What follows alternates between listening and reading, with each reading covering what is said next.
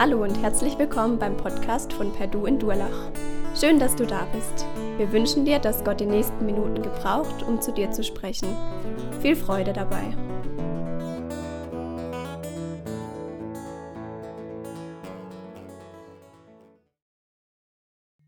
Auch ich heiße euch alle ganz herzlich willkommen zu unserem heutigen Gottesdienst. Immer noch befinden wir uns in der biblischen Themenreihe Ein Leben an der Hand Gottes, in deren Verlauf wir uns mit entscheidenden Abschnitten im Leben des Mose beschäftigen. Heute kommen wir zum sechsten wichtigen Abschnitt in dieser Reihe und äh, werden reden über fünftes Buch Mose, Kapitel 20. Wir werden dort 13 Verse betrachten unter der Überschrift Ein Leben an der Hand Gottes. Mose zweifelt an Gott. Ich bitte euch, alle eure Bibeln zur Hand zu nehmen und die Stelle Mose, 4. Mose 20, 1 bis 13 aufzuschlagen. Ich werde den Text dann später abschnittsweise lesen. Wir haben heute einen sehr wichtigen und zweifellos auch einen sehr, sehr schmerzhaften Abschnitt im Leben des Mose zu betrachten. Mose war ja bekanntlich ein ganz, ganz außergewöhnlicher Mann und ein besonders begabter Diener Gottes, der insgesamt 120 Jahre alt werden durfte. 40 Jahre davon lebte er als eine Art angenommener Sohn des Pharao in Ägypten. 40 Jahre hütete er die Schafe seines Schwiegervaters im Lande Midian. Und nun stand er am Ende des letzten Drittels seines bewegten Lebens und führte das auserwählte Volk Israel bis dicht an die Grenze des gelobten Landes. Und hier erleben wir nun einen Mose, der in diesem hohen Alter in uns, unserem Abschnitt die furchtbare und die für ihn völlig unerwartete Botschaft von Gott erhält, dass er, Mose, trotz seiner gewaltigen Lebensleistung das Volk Israel nicht ins gelobte Land Kanaan führen durfte. Zweifellos war das ein furchtbar, ein sehr harter Schlag für ihn. Ich habe meine Ausführungen wie folgt gegliedert. Zunächst ein Vorwort zur Zeit und zu dem Ort des Geschehens sowie zu den handelnden Personen und dann zweitens die Schuld beziehungsweise die Mitschuld des auserwählten Volkes und drittens die Schuld des Mose und die daraus folgenden Konsequenzen. Man könnte den Abschnitt aber auch überschreiben mit, wie geht Gott mit seinem Leitungs-, mit seinem Führungspersonal um. Beginnen wir mit dem ersten Punkt ein Vorwort zur Zeit und zum Ort des Geschehens sowie zu den handelnden Personen. Es heißt in Vers 1, und die ganze Gemeinde der Kinder Israels kam in die Wüste Zin im ersten Monat und das Volk blieb in Kadesh und Mirjam starb dort und wurde begraben. In Bezug auf die Zeit erfahren wir in Vers 1 lediglich, dass das Ganze im ersten Monat geschah. Das Jahr des Geschehens wird an dieser Stelle leider nicht genannt. Aber in Verbindung mit der Tatsache, dass am Ende des 20. Kapitels der Tod des Aarons berichtet wird, wissen wir, dass das alles, was hier geschildert wird, im 40. Jahr nach dem Auszug aus Ägypten stattfand. Denn in der Parallelstelle in 4. Mose 33, 38 wird das präzise angegeben. Und in Bezug auf den Ort des Geschehens, da erfahren wir, dass all dies was uns hier berichtet wird, in der Wüste Zin. Und zwar an einem Ort namens Kadesh oder Kadesh Banea stattfand. Diese Wüste Zin, die zur Wüste Paran gehört, ist eine Halbinsel und sie trennt das gelobte Land Israel auf der einen Seite von der Halbinsel Sinai. Und Kadesh Banea war eben der Hauptort dieser Halbwüste und in der Zeit der Wüstenwanderung des Volkes Israels ein wichtiger und sehr entscheidungsträchtiger Ort für dieses Volk. Denn dort hatten die zwölf Kundschafter, die das gelobte Land erkundet hatten, vor etwa 38 Jahren ihren Bericht abgegeben. Und dort hatte sich dann das Volk Israels aufgrund der negativen Berichte von zehn dieser zwölf Kundschafter dazu entschieden, nicht in das gelobte Land zu gehen und hatten dort gegen Gott gemurrt und hatten und wünschten sich in Ägypten oder in der Wüste gestorben zu sein. Und deswegen traf sie dort an diesem Ort Kadesh Banea auch der Fluch und die damit verbundene Strafe Gottes, die da lautete, dass alle, die zu diesem Zeitpunkt 20 Jahre oder älter sind, sterben müssen in der Wüste, während das Volk 40 Jahre lang durch die Wüste hindurchirrt. Und jetzt, dort wo wir heute stehen, an diesem Punkt, da war das schon vollzogen. Da waren die meisten Israeliten, die beim Auszug aus Ägypten 20 oder älter waren, bereits gestorben, denn Gott hatte sie wegen ihres Unglaubens dort sterben lassen. Noch ein kurzer Blick auf zwei der handelnden Personen, und zwar Mirjam und Aaron.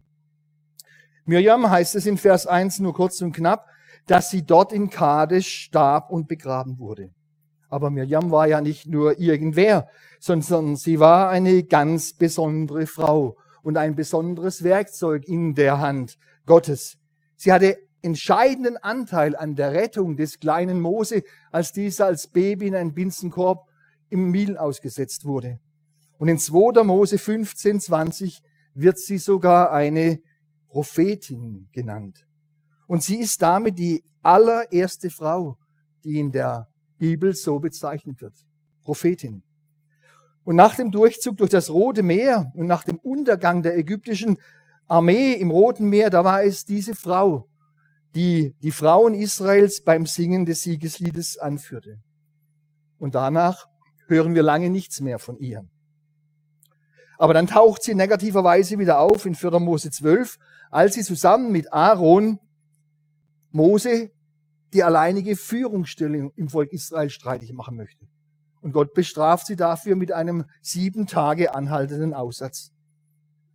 Und trotzdem blickt die Bibel positiv auf sie zurück. Und wenn die Bibel zurückblickt positiv, dann tut es auch Gott. Denn in Micha 6, Vers 4 wird sie eindeutig und in positiver Weise zu Führungselite des Volkes Israel zur Zeit der Wüstenwanderung gerechnet. Ähnliches gilt für Aaron. Er war der drei Jahre ältere Bruder von Mose und er war ein guter Redner. Und deswegen sollte er nach dem ausdrücklichen Willen Gottes der Sprecher beziehungsweise der Mund des Mose sein. Bei allen Verhandlungen mit dem Volk Israel und mit dem Pharao, da sprach er das, was Mose ihm zuvor gesagt hatte, nachdem Gott es dem Mose eingegeben hatte. Aaron war der Erste, der in dieses herausgehobene, besondere Amt des Volkes Israels als Hohepriester eingesetzt wurde. Aber wir haben auch schon gehört, dass er trotz seiner göttlichen Berufung Fehler gemacht hat. Nicht nur das, er sich mit Miriam zusammen gegen Mose erhob, nein, er machte diesen Riesenfehler bei der Sache mit dem goldenen Kalb und auch hier in der Sache in Kadesh Barnea am Hadewasser. Da macht er zusammen mit Mose einen Fehler und darf wie er eben nicht ins gelobte Land.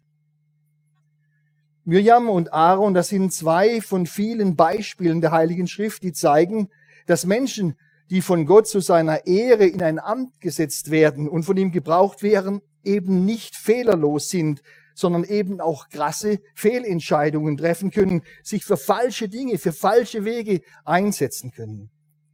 Und was sollen wir daraus lernen heute? Auch Führungspersönlichkeiten der Gemeinde, damals wie heute, können irren machen Fehler. Und merkt euch, Gott beruft eben nicht nur die Begabtesten, aber er begabt immer die Berufenen. Gott eben, arbeitet eben nicht nur mit den strahlenden Helden und den strahlenden Heldinnen. Nein, er arbeitet auch gern mit Schwachen, mit Unvermögenden, die sich von ihm gebrauchen und korrigieren lassen. Und deshalb ist es so wichtig, dass wir anhalten für unsere Ältesten in der Gemeinde und auch für die weitere Führungsmannschaft unserer Gemeinde beten weil auch sie angefochten sind wie Mirjam, weil sie unter Druck stehen wie Aaron und weil sie immer und immer wieder auch in dieser Zeit heute Corona-Krise wichtige Entscheidungen treffen müssen. Und wer glaubt, dass alle Brüder und Schwestern der Führungsmannschaft unserer Perdu-Gemeinde fehlerlos sind, den muss ich enttäuschen, weil ich als Mitglied der Bereichsleitung 55 Plus sagen muss, wenn alle fehlerlos sind, ich bin's sicherlich nicht. So viel zu meinem ersten Punkt, zu der Zeit und zu dem Ort des Geschehens sowie zu den handelnden Personen.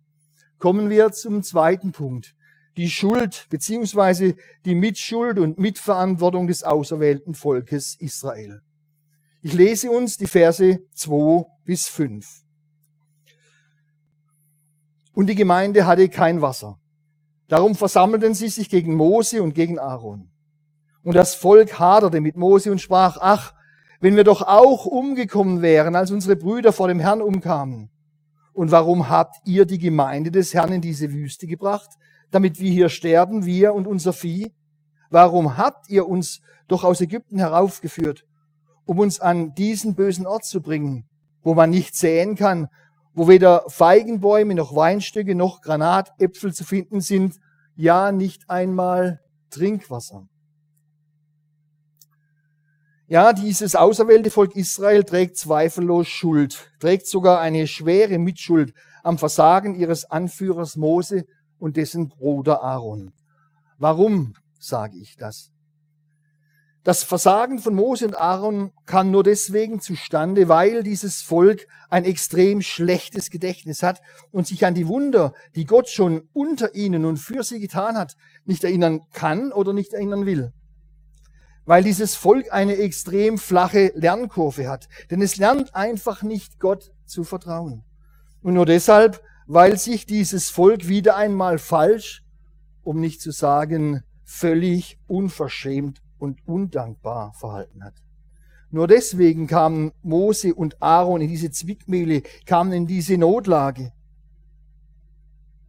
Mose selbst hat das auch genauso wahrgenommen und bringt es gegenüber den Israeliten auch klar und unverblümt zum Ausdruck, wenn er in Vers 10 unseres Abschnittes zu ihnen sagt, hört doch ihr Widerspenstigen oder nach anderer Übersetzung, ihr Starkköpfe, ihr Rebellen, hört doch, werden wir euch wohl aus diesem Felsen Wasser verschaffen.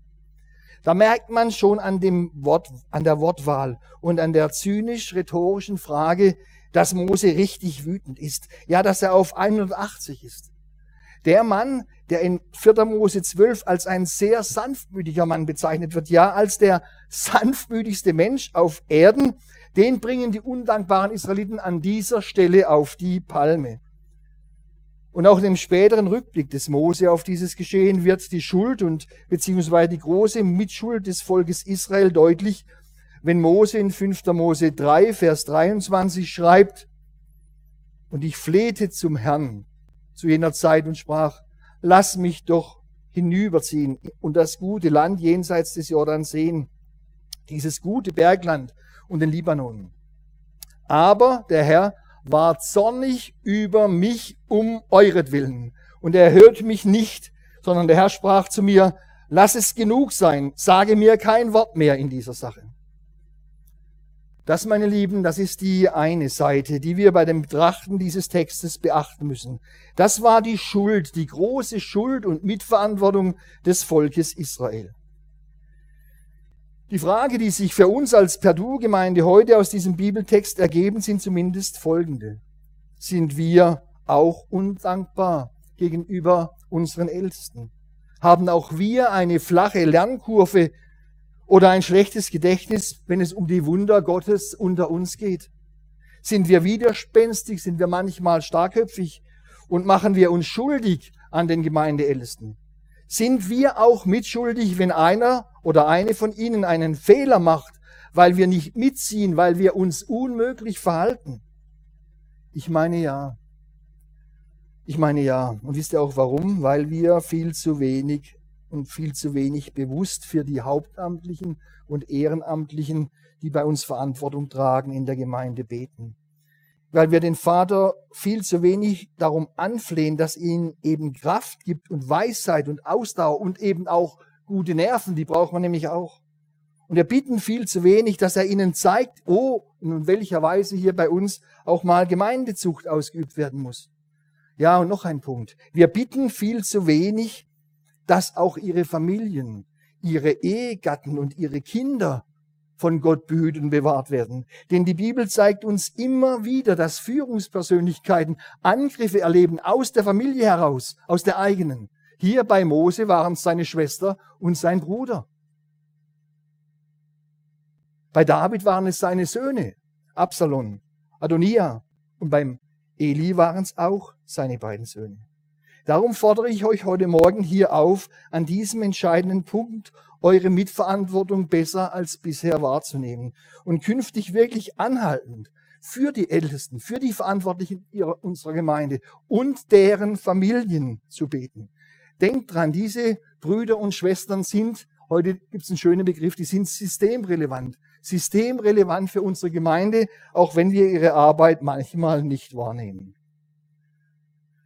So viel zum zweiten Punkt, die Schuld beziehungsweise die Mitschuld und Mitverantwortung des auserwählten Volkes. Nun zum dritten Punkt und letzten Punkt und für mich auch der wichtigste Punkt. Die Schuld des Mose und die daraus folgenden Konsequenzen. Man hätte es auch überschreiben können mit, wie geht Gott mit seinem Leitungs- beziehungsweise Führungspersonal um? Ich lese uns die Verse 6 bis 13.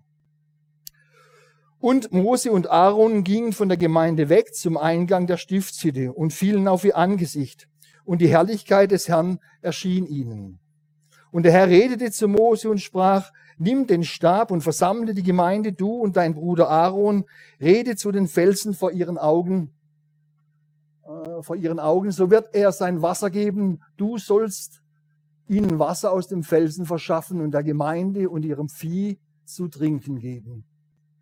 Da holte Mose den Stab vor dem Herrn, wie er ihm geboten hatte.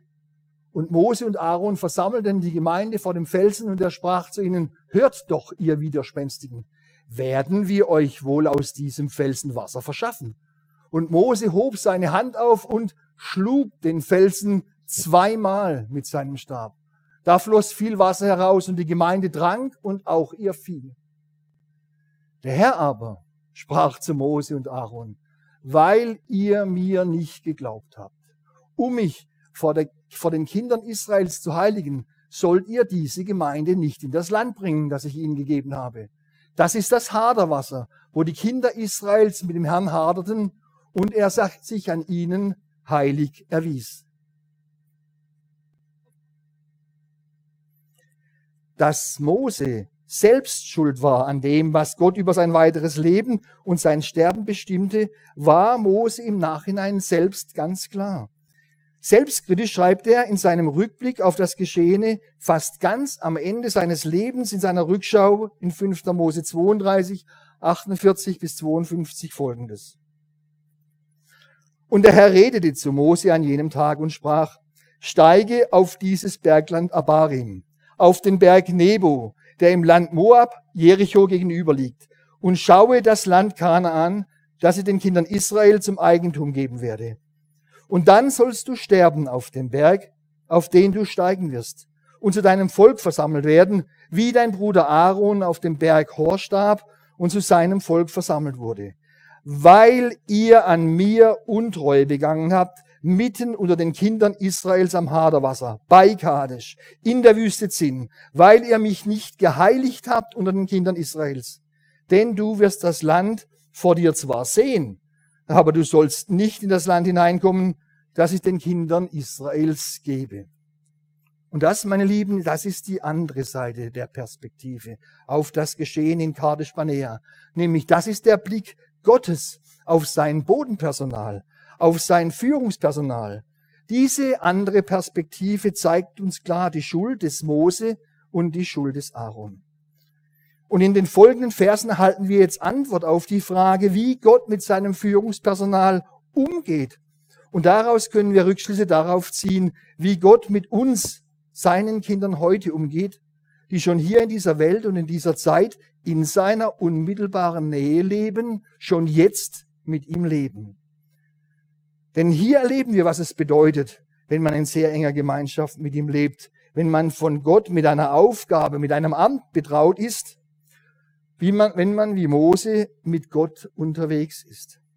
Zunächst lernen wir eines. Die Anfechtungen bleiben ein ganzes irdisches Leben lang, bis wir beim Herrn sind. Vorher hören sie leider nicht auf. An dem langen Leben des Mose wird nämlich deutlich, dass wir aus der Phase der Anfechtungen nicht herauskommen, so sehr wir uns das auch wünschen. Zu unserem Leben als Kinder Gottes auf dieser Erde gehören die Anfechtungen einfach immer dazu. Und das bis zu unserem letzten Atemzug. Es gibt keinen geistigen Ruhestand. Denn das geistige Reifen und das Wachstum im Glauben haben nach dem Zeugnis des Alten und des Neuen Testamentes etwas mit Anfechtung zu tun, mit dem Erleben, mit dem Durchleiden, mit dem Überstehen von Anfechtungen. Gott entwickelt seine Mitarbeiter, entwickelt sein Bodenpersonal insbesondere sein Führungspersonal durch diese Anfechtungen, mit diesen Anfechtungen permanent und von Stufe zu Stufe weiter. Denken wir an die Bilder, die die Bibel uns dazu gibt. Im Alten Testament, da spricht er davon, vom Läutern im Schmelzofen des Elends. Jesaja 48. Oder im Neuen Testament spricht Jesus Christus selbst davon. Er spricht vom Beschneiden des Weinstocks, das unbedingt notwendig ist. Und diese Anfechtungen und Läuterungen und dieses Beschneiden geschehen aber nicht sinn- und ziellos, sondern sie dienen immer einem sehr guten Zweck. Den Petrus einmal in seinem ersten Brief treffend beschreibt, wenn er in Kapitel 1, Vers 7 sagt, damit euer Glaube als echt und viel kostbarer befunden werde, als das unvergängliche Gold, das durchs Feuer geläutert wird, zu Lob, Preis und Ehre, wenn offenbart wird Jesus Christus. Bei den Anfechtungen, die Gott uns in seiner Liebe zu uns zumutet, gibt es allerdings feine Unterschiede. Es gibt ohne Anspruch auf äh, Vollständigkeit Anfechtungen, die tauchen, so Gott will, nur einmal in unserem Leben auf. Und wenn Gott uns Gnade schenkt und uns bewahrt, lernen wir schon bei der ersten Konfrontation mit dieser Anfechtung, was wir daraus lernen sollen. Und es bleibt, so Gott will, in unserem geistigen Gedächtnis und der Heilige Geist erinnert uns daran, wenn diese Anfechtung wiederkommt, wie wir darauf reagieren sollen. Hier aber, in unserem heutigen Textabschnitt, da geht es um eine besondere Art von Anfechtung. Man kann sagen, es ist eine wiederkehrende Anfechtung. Oder im Blick auf das Volk Israel in seiner Störrigkeit kann man auch sprechen von einer immer wieder wiederkehrenden Anfechtung. Mose erlebt hier solch eine wenn es in Vers 3 wieder losgeht, wie schon so oft, und das Volk haderte mit Mose und sprach, ach, wenn wir doch auch umgekommen wären, als unsere Brüder vor dem Herrn umkamen. Irgendwann hat man mal die Nase voll. Da kann man das nicht mehr hören. Man hat schon gar keine Lust mehr, den anderen zuzuhören. Mose hat vielleicht innerlich gedacht, Gott hat euch doch jetzt 40 Jahre lang behütet und bewahrt. Er hat euch mit allem versorgt, was er gebraucht hat. Er hat Wunder und Wunder unter euch und für euch getan. Und trotzdem stimmt er immer wieder diesen gleichen Schwanengesang an. Warum habt ihr uns in diese Wüste gebracht? Unsere Brüder haben's gut, die sind schon gestorben. Ach, wären wir doch bloß in Ägypten geblieben. Ich weiß nicht, wie es da euch damit geht, aber wenn ich das lese im Alten Testament, da schwillt mir schon der Kamm. Und ich frage mich, wie muss eigentlich dem Mose und dem, dem Aaron gegangen sein, als die wieder mit der gleichen Leier gekommen sind? Diese Art der Anfechtung, diese immer wiederkehrende Anfechtung macht uns große Probleme. Wut und Zorn und Enttäuschung und andere negative Emotionen, die steigen so langsam in uns hoch. Und so ist es dem Mose und den Aaron zweifellos auch ergangen. Denkt an dieser Stelle mal darüber nach, ob es in eurem Leben auch solche immer wieder wiederkehrenden Anfechtungen gibt, die dir immer und immer wieder Not machen. Mach dir deine wiederkehrenden Anfechtungen mal bewusst oder schreib sie von mir aus auch auf einen Zettel. Denn Mose und Aaron zeigen uns in diesem Text jetzt, wie man als jemand, der in der Nähe Gottes lebt und zum Führungspersonal Gottes gehört in der Gemeinde, wie der damit umgehen muss mit solchen Anfechtungen. Denn wir erleben hier, wie Mose und Aaron auf die Angriffe des Volkes reagieren. Es heißt in Vers 6 so schön, und Mose und Aaron gingen von der Gemeinde weg zum Eingang der Stiftshütte und fielen auf ihr Angesicht. Der Ausweg ist ganz einfach. Er heißt, geh raus aus dem Gefahrenbereich, geh raus aus der Anfechtung und wende dich hin zu Gott. Geh ohne schuldhaftes Zögern zu deinem Gott. Vollziehe diese wortlose, diesen wortlosen Orts- und Perspektivwechsel. Ganz wichtig. Orts- und Perspektivwechsel. Schnell hin zu Gott, vor ihm niederfallen, bewusst in seine Gegenwart treten und ihm alles sagen, was dir Sorge und Not macht, für was du keine eigene Lösung hast. Und wie Gott damit umgeht, wird hier ganz deutlich. In Vers 6 heißt es darauf, und die Herrlichkeit des Herrn erschien ihm. Und genau das sollten wir alle aus diesem Bibelabschnitt wirklich lernen von Mose und Aaron. Ich gehe mit allen Anfechtungen, mit allen Sorgen, mit aller Not auch mit meiner aufgewühlten Seele, mit meinem aufgestauten Ärger sofort zu Gott. Und ich vollziehe dann wortlos diesen Orts- und Perspektivwechsel. Manchmal gibt es im Geschäft bei mir auch solche Situationen, wo ich keine Lösung habe, wo ich auch in Panik gerate, manchmal sogar auch richtig Angst habe. Und was mache ich dann? Dann stehe ich auf, laufe zum Kaffeeautomat oder laufe mal durchs Gebäude. Ich bin auch schon um den Block gelaufen und dann spreche ich leise im Gebet mit Gott und schilder ihm meine Situation. Und dann empfinde ich das manchmal so, wenn Gott mich nimmt und so einen Hubschrauber setzt und mir, mit mir nach oben fliegt. Und dann, dann gucke ich auf meine Situation so runter, so wie Gottes Blick, sehe meine Situation und es wird wirklich besser. Manchmal habe ich schon so oft erlebt, ich komme zurück an meinen Arbeitsplatz, die Panik war weg, die Unruhe war weg und ich wusste schon, was sind die nächsten Schritte, die ich zu tun habe. So auch hier. Gott sagte Mose nun, wie er reagieren und das Volk leiten soll. Er sagt ihm ganz genau, was er nun Schritt für Schritt machen muss in Vers 8. Nimm den Stab und versammle die Gemeinde, du und dein Bruder Aaron, und redet zu dem Felsen vor ihren Augen, so wird er sein Wasser geben, so sollst du ihnen Wasser aus dem Felsen verschaffen und der Gemeinde und ihrem Vieh zu trinken geben. Und diese Handlungsanweisung Gottes zeigt, er hat sich nicht verändert. Durch das widere, wiederum erfolgte Murren, diese Auflehnung des Volkes, lässt sich Gott nicht beirren. Er verändert sich nicht. Er ist immer noch derselbe. Er ist der, als der sich dem Mose am brennenden Dornbusch offenbart hat. In 2.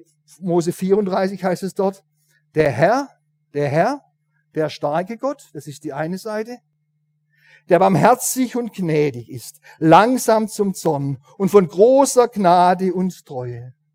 Denn so ist Gott. So war er am brennenden Dornbusch. So war er in Kadesh Barnea. So ist er auch heute bei uns und so wird er in Ewigkeit sein. Denn er verändert sich nicht. Er bleibt derselbe. Diese Anweisung, die Gott dem Mose in den Aaron hier in Vers 8 gibt, hört sich im ersten Moment gleich an wie die Anweisung, die er ihnen in einer ähnlichen Situation vor fast 40 Jahren schon einmal gegeben hat, am Beginn der Wüstenwanderung bei Massa Meriba. Denn dort bei Massa Meriba hatte Gott ausdrücklich, also die Details sind allerdings etwas anders und darauf müssen wir achten. Dort bei Massa und Meriba hatte Gott ausdrücklich gesagt, schlage den Felsen. Und dort handelte Gott auch nur vor einer Delegation des Volkes. Dort waren nur einige et oder etliche Älteste dabei, die dieses Wunder sehen durften, die es beobachtet haben. Aber hier jetzt, wo wir heute stehen, in Kadesh Barnea, ist nach dem Willen Gottes das ganze Volk Israel dabei, nicht nur eine Auswahl. Und der eindeutige Befehl Gottes lautet, redet. Also reden und nicht schlagen. Redet mit dem Felsen vor ihren Augen, so wird er sein Wasser geben. Und danach scheint eigentlich alles klar zu sein. Mose tut, was Gott zu ihnen sagt, Wort für Wort. Er geht, er macht, er handelt bis zu dem Augenblick, in welchem ihm seine Wut und seine Emotionen überwältigen und er von dem ganzen Volk in Vers 10 diese provozierende rhetorische Frage stellt und sagt, hört doch ihr Widerspenstigen. Werden wir wohl Wasser aus dem Felsen hervorbringen? Mein Lieben, das ist keine Frage des Zweifels, nein. Das ist eine provozierende rhetorische Frage.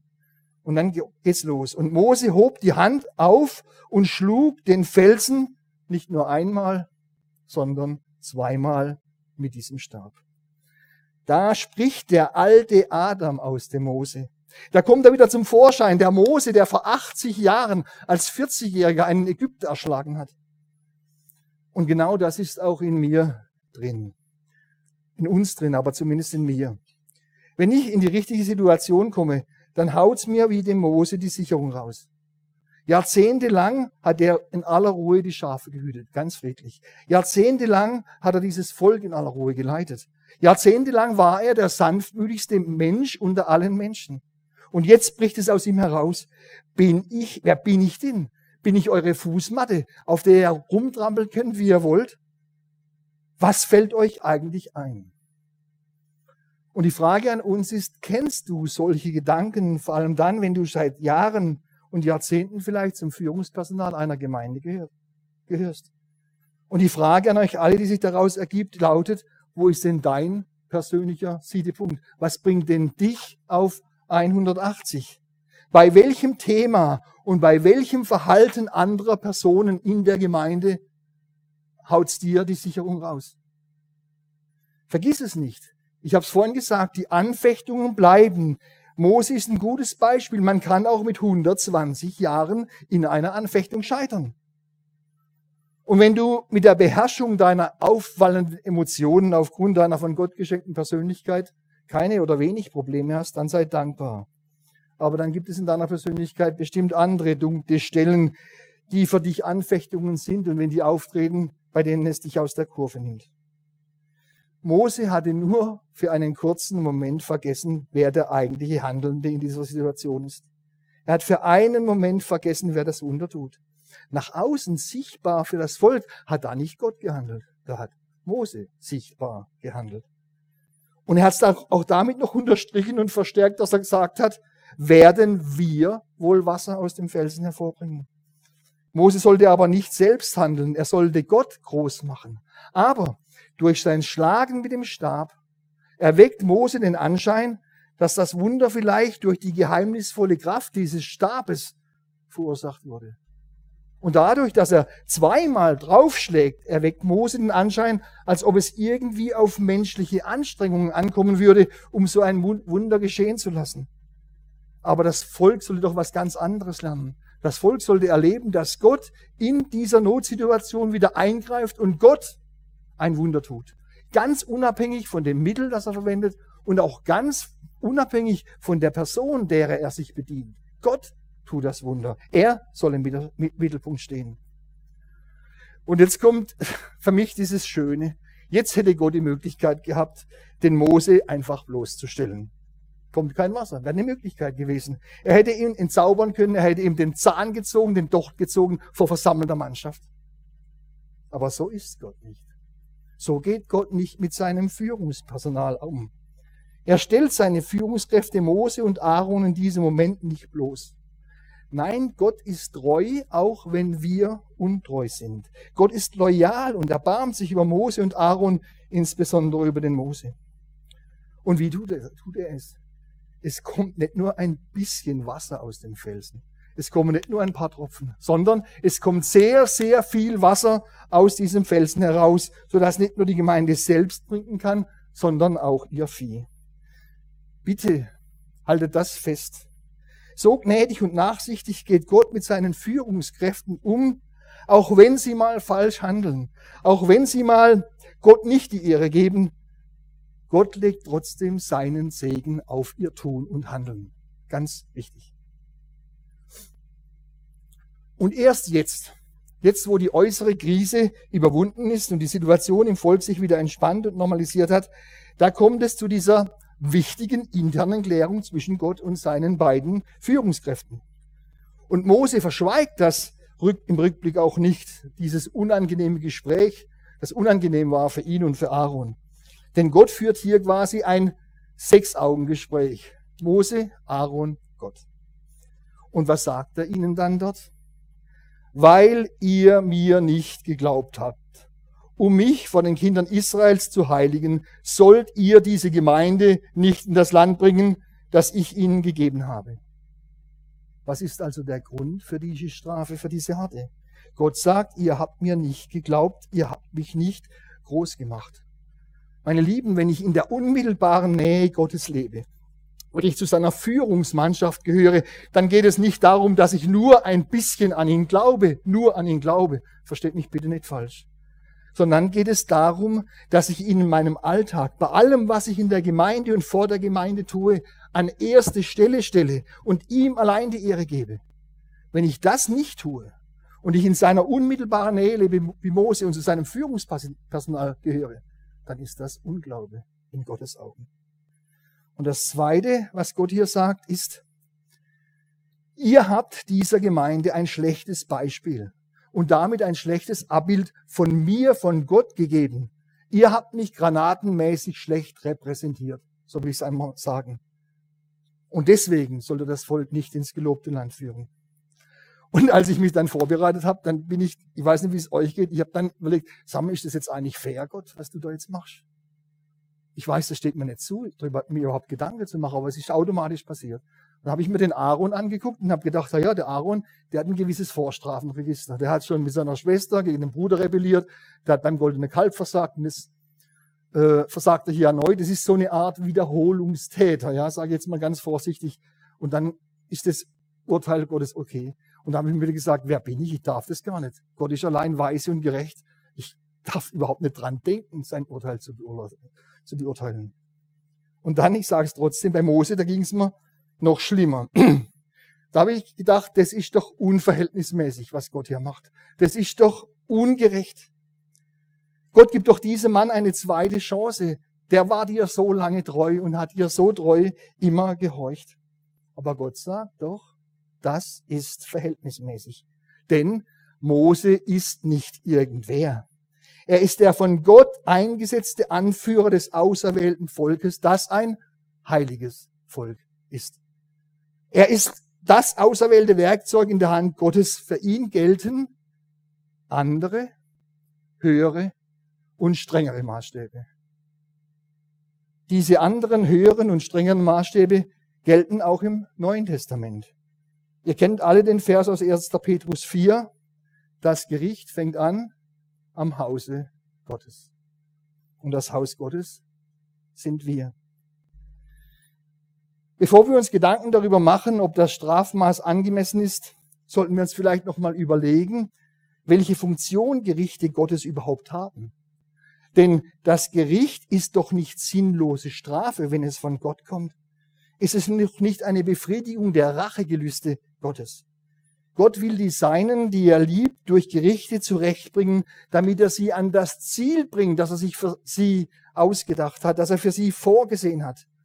Wie schon gesagt, Mose war nicht irgendwer. Er war Mose. Er hat ein ganz anderes Verhältnis zu Gott. Das kennen wir doch aus unseren eigenen Beziehungen. Wenn ich in der Bank arbeite, dann bin ich es gewohnt, dass mir Kunden und die Vertreter anderer Banken vielleicht nicht alles sagen, nur die halbe Wahrheit oder mich gar belügen. Das ärgert mich zwar, aber damit kann ich leben. Aber wenn mich meine Frau belügen würde, oder wenn mich meins meiner Kinder belügen würde, oder eines meiner Schwiegerkinder, dann hätte das eine ganz andere Qualität. Es hätte für mich einen ganz anderen Stellenwert. Und hier geht Gott mit seinem wichtigsten Mann ins Gericht. Der hat eine ganz besondere Beziehung zu ihm gehabt. Gott hat von Angesicht zu Angesicht mit diesem Mose geredet.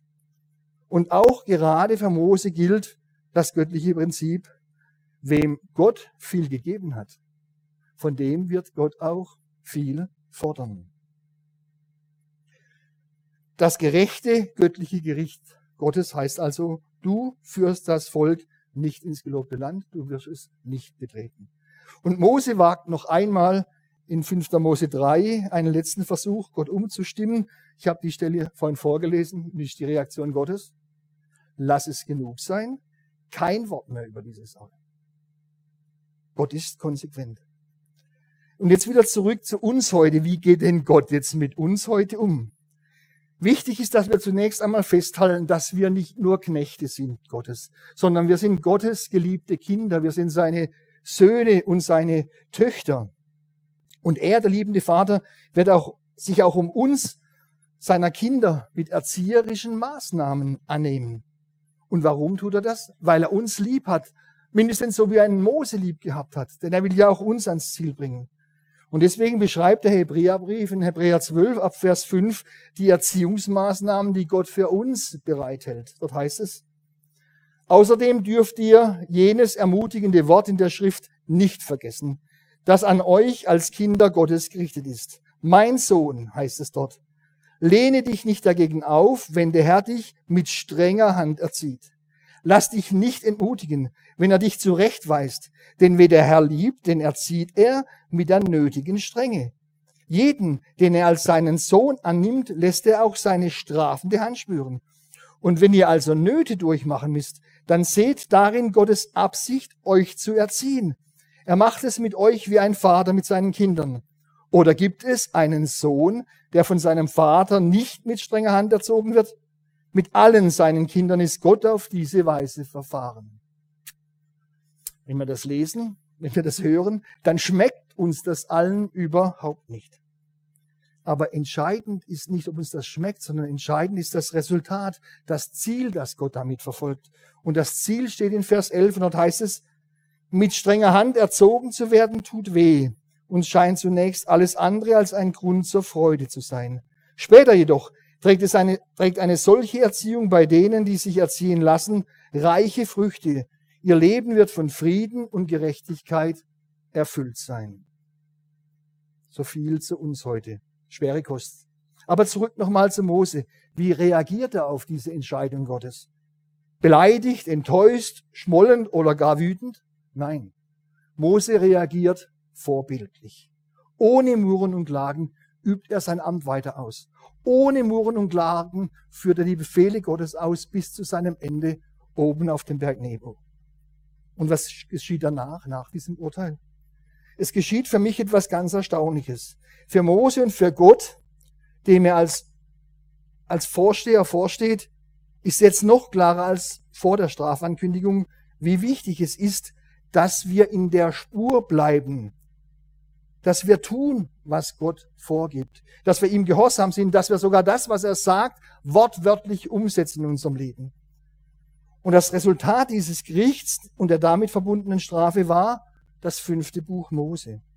Das fünfte Buch Mose ist sozusagen das Ergebnis, ja, die, die Frucht dieses schmerzhaften Erziehungsprozesses des Mose. Denn das ganze fünfte Buch Mose hat dieses Thema. Bleib bei dem, was Gott sagt. Hör genau hin, was Gott sagt und halte fest an den Weisungen Gottes dein ganzes Leben lang. So schreibt es Mose in 5. Mose 32, 47 quasi als Quintessenz seines Lebens an der Hand Gottes, als Quintessenz seiner Lebenserfahrung mit Gott. Nehmt zu Herzen alle Worte, die ich heute bezeuge damit ihr sie euren Kindern gebietet, dass sie darauf achten, alle Worte dieses Gesetzes zu befolgen. Denn es ist kein leeres Wort für euch, sondern es ist euer Leben. Und durch dieses Wort werdet ihr eure Tage verlängern in dem Land, in das ihr über den Jordan geht, um es in Besitz zu nehmen. Kommen wir zum Schluss. Vielleicht denken einige von euch jetzt, ein Leben an der Hand Gottes, ja aber mit Corona-Distanz. Nicht so nah wie der Mose. Und meine Lieben, das wäre genau der falsche Schluss aus diesem Text. Denn Gott ist ein liebender Vater. Er ist der rechte Vater über alles, was da Kinder heißt im Himmel und auf Erden. Und er liebt uns mit einer Liebe, die unser menschliches Denken und Fassungsvermögen bei weitem übersteigt. Und er will uns, wenn er uns vielleicht auch mal hart anpackt, in seiner großen Liebe zu einem wunderbaren Ziel führen, das er für jeden von uns bestimmt hat. Lasst uns darum bitten. Lieber Vater im Himmel, du guter Vater, erziehe du uns so, wie du es gut und richtig findest für uns.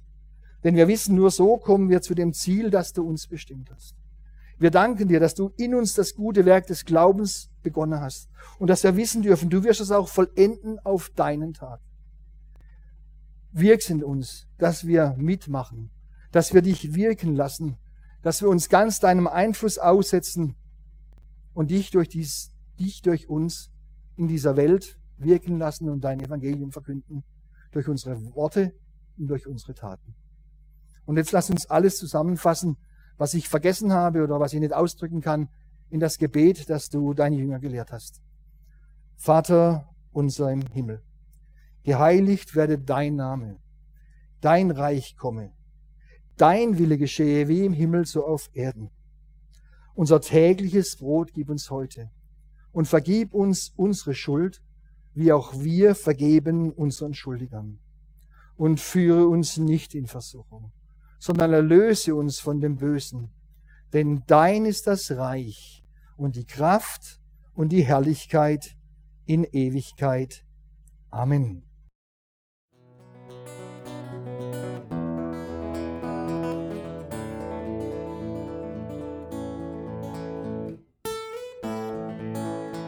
Wir hoffen, der Podcast hat dir weitergeholfen.